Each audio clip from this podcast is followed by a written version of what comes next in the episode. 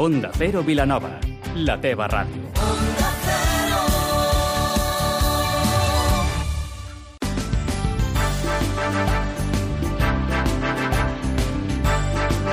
Más de uno Vilanova amb Vila.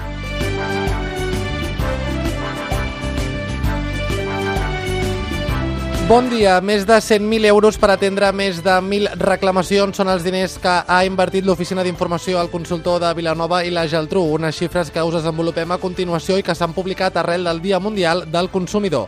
I parlarem amb Carles Gilivets, director del Festival Jardins Terra Mar de Sitges, qui ens avançarà els últims artistes confirmats que s'afegeixen al cartell del festival que es celebrarà del 19 de juliol al 4 d'agost. És divendres 22 de març amb Vicenç Armero al control tècnic. Comencem.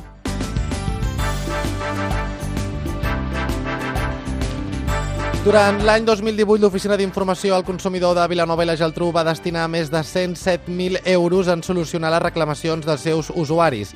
En total, l'oficina va atendre 1.169 reclamacions relacionades amb temes de telefonia mòbil i fixa, electricitat, entitats bancàries, comerç en establiments i assegurances, va realitzar 300 assessories diverses i va donar informació a 780 persones. Unes reclamacions a les que s'ha d'afegir el servei d'assessorament de clàusules abusives dels préstecs i crèdits hipotecaris, i és que només durant el 2018 s'han atès un total de 139 visites. Amb tot, Jordi Medina, regidor de Promoció Econòmica a l'Ajuntament de Vilanova i la Geltrú, s'ha referit a l'Oficina d'Informació al Consumidor del municipi com una oficina exemplar, perquè això ho demostren les xifres i la feina feta.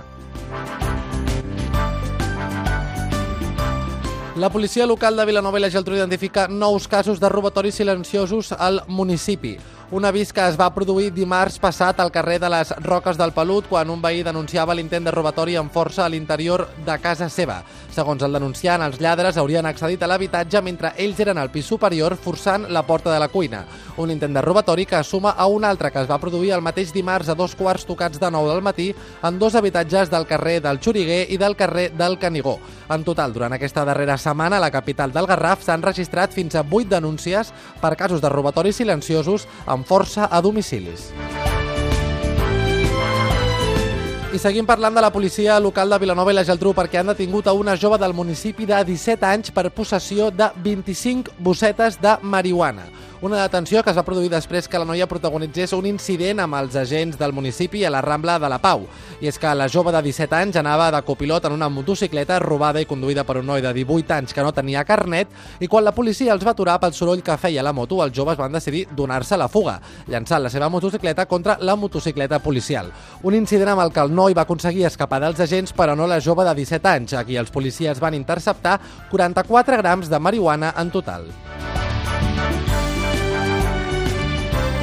I en clau esportiva els acabem explicant que l'equip d'escacs sub-12 de la Gran Penya de Vilanova i la Geltrú ascendeix a la màxima categoria infantil.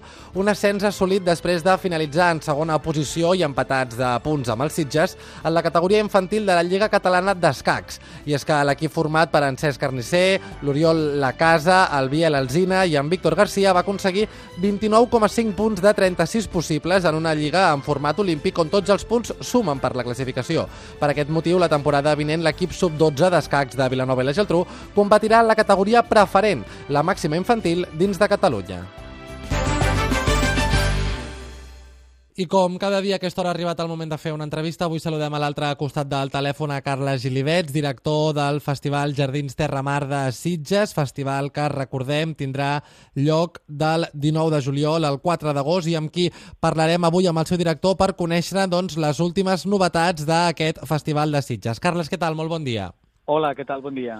Carles, Rick Astley, Joan Baez, George Benson va ser dels últims artistes que vam saber que eh, formarien part d'aquest eh, del cartell d'aquest festival que tindrà lloc a Sitges el proper 19 de juliol. Ens pots adelantar a quins són les noves incorporacions eh, de cartell? Doncs sí, mira, en aquest moment tenim, eh, hem ampliat el cartell amb tres dates més.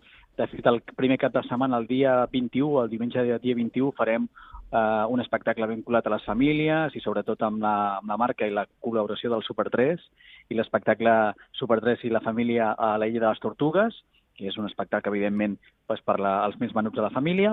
El dia 2 d'agost incorporem el quartet Columbia Morat, i eh, també el primer cap de setmana, m'he anat el dia 2, però torno al primer cap de setmana, el dia 19, el dia 20, perdó, el dia 20 de juliol, tindrem a l'artista que ara mateix pràcticament crec que acumula els millors èxits, els millors eh, temes que últimament tothom reconeix i que canta i que és Luis Fonsi, que estarà amb nosaltres el dia 20 de juliol al festival. Estem parlant de dues incorporacions potents per a aquest festival de Sitges, però eh, hem sabut també parlant d'artistes que heu tingut una baixa d'última hora, la cantant Malú, jo no sé si sabem una mica els motius pels quals no podrà participar d'aquest festival.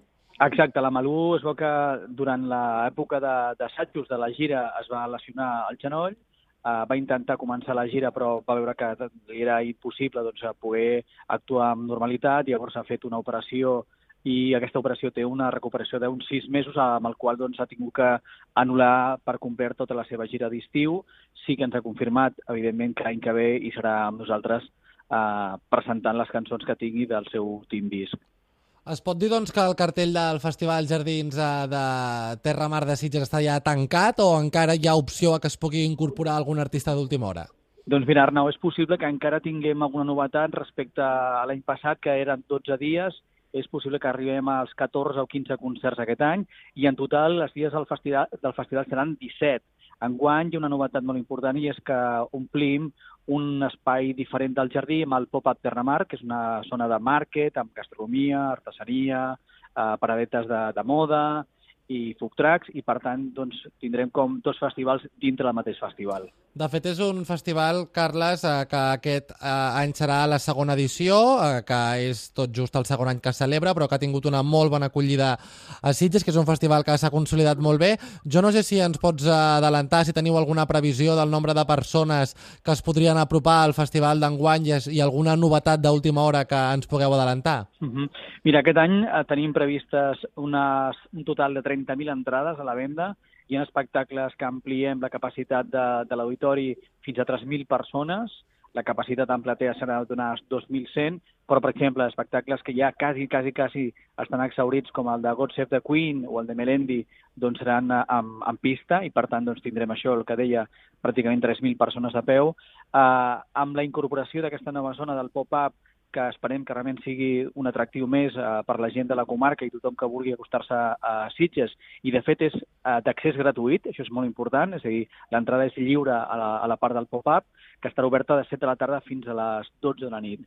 I, evidentment, doncs, les novetats de, respecte a aquest any també serà l'ampliació del village, amb més contingut, amb més espais d'experiències, de, amb pintura, amb dansa, amb teatre i molta més música. I molt ràpidament, Carles, que se'ns acaba el temps, com pot fer-ho la gent interessada en uh, venir al festival? Entenc que poden comprar les entrades a través de la pàgina web?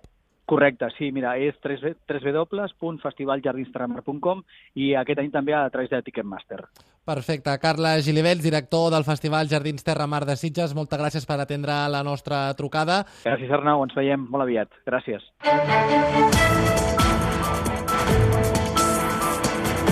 Ara és moment per fer un repàs a l'agenda de la setmana. Avui de 6 de la tarda a dos quarts de 8 al Centre Cívic Sant Joan Josep Carné de Vilanova i la Geltrú, l'oficina de l'Espai Equitat organitzarà el concurs fotogràfic L'empremta femenina per visibilitzar la participació de les dones de la nostra societat al llarg de tots aquests anys d'història.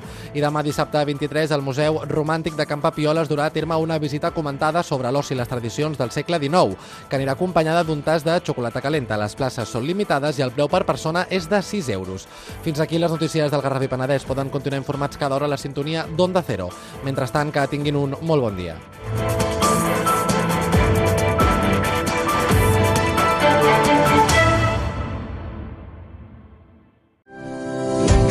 ¿Quieres ver subir tu negocio? Acelera su crecimiento con las nuevas tecnologías. Te presentamos una combinación única que garantizará tu éxito. Uniendo la eficacia de la publicidad en onda cero con todas las opciones que ofrece Internet, el resultado te hará triunfar. Para ello, Onda Cero te trae Accelerate, la nueva plataforma para el desarrollo digital de tu negocio. Entra en appcelerate.es y descubre cómo posicionar tu empresa en Internet.